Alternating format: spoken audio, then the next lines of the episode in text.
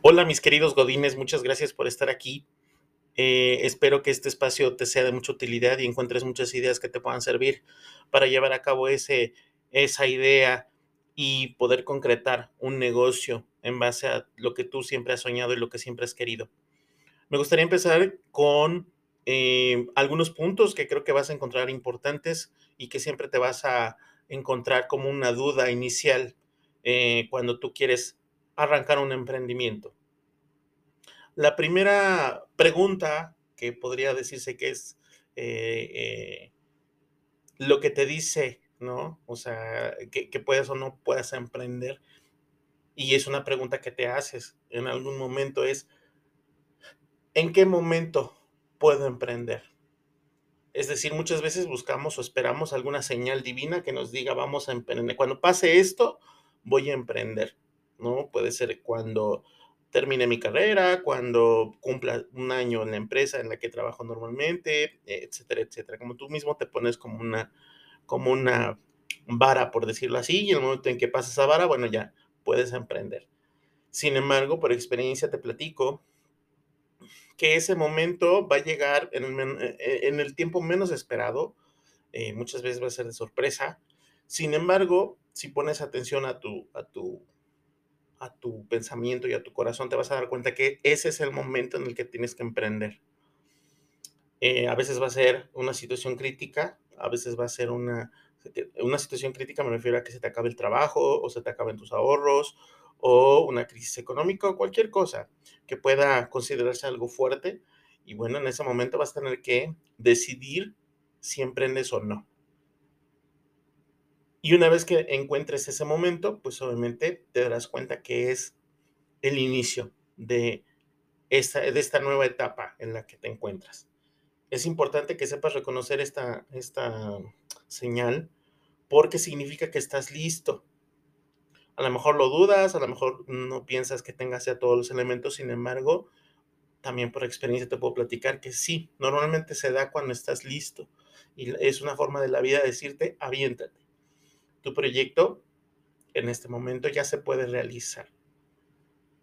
Obviamente, tienes que poner atención en ciertos puntos antes de arrancar e incluso antes de renunciar a tu actual trabajo, si es que tienes uno, todavía no renuncies.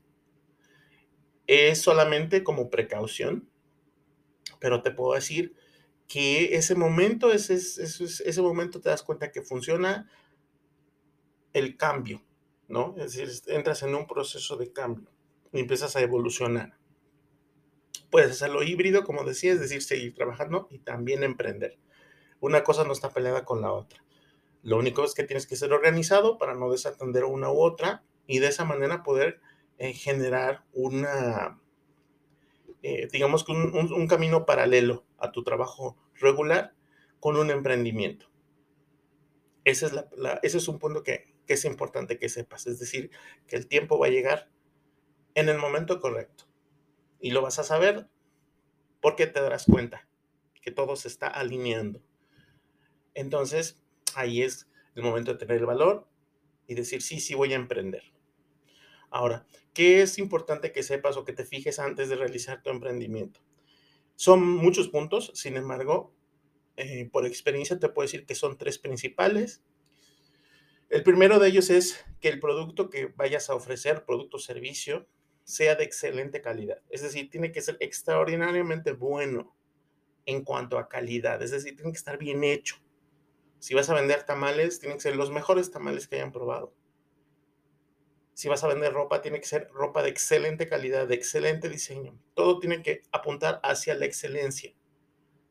Si es un servicio, tiene que ser de máxima calidad en cuanto a cumplimiento, resultados, formalidad, etcétera, etcétera, para que pueda ser competitivo.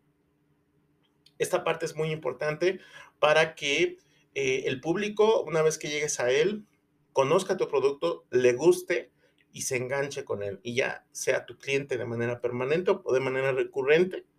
Y si solamente es de una vez el consumo, bueno, te puedo recomendar. Ese sería un punto, el primer punto importante. El segundo punto importante es que tengas los recursos para hacerlo.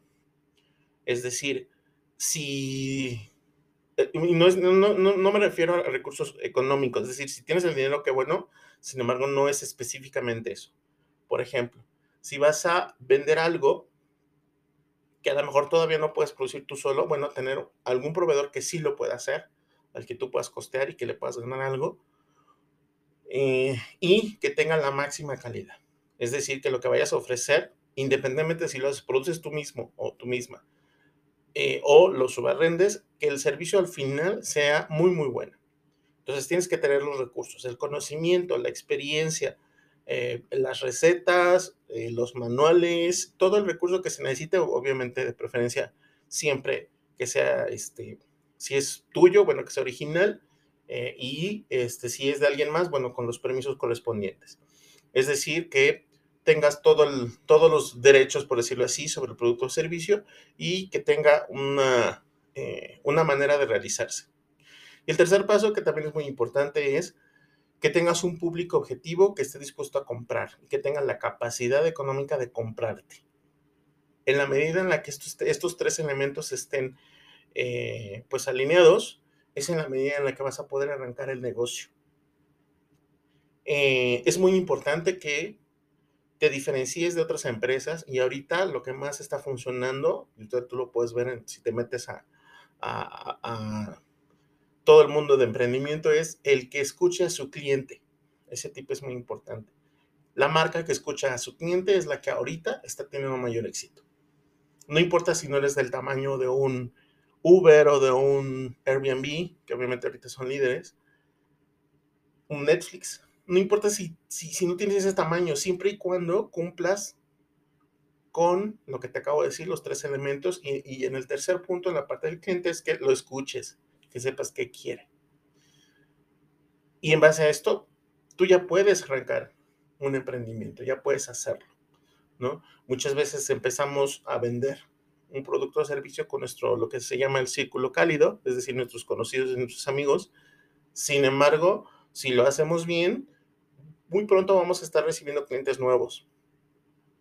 Entonces, en esta parte es eh, cómo, cómo junto esos elementos, hasta un listado, agarra una libreta y un lápiz, haz este listado y en la medida en que puedas contestar que sí a todo lo que te acabo de decir, estarás listo entonces para poder iniciar ya tu emprendimiento, ya empezar a darle forma.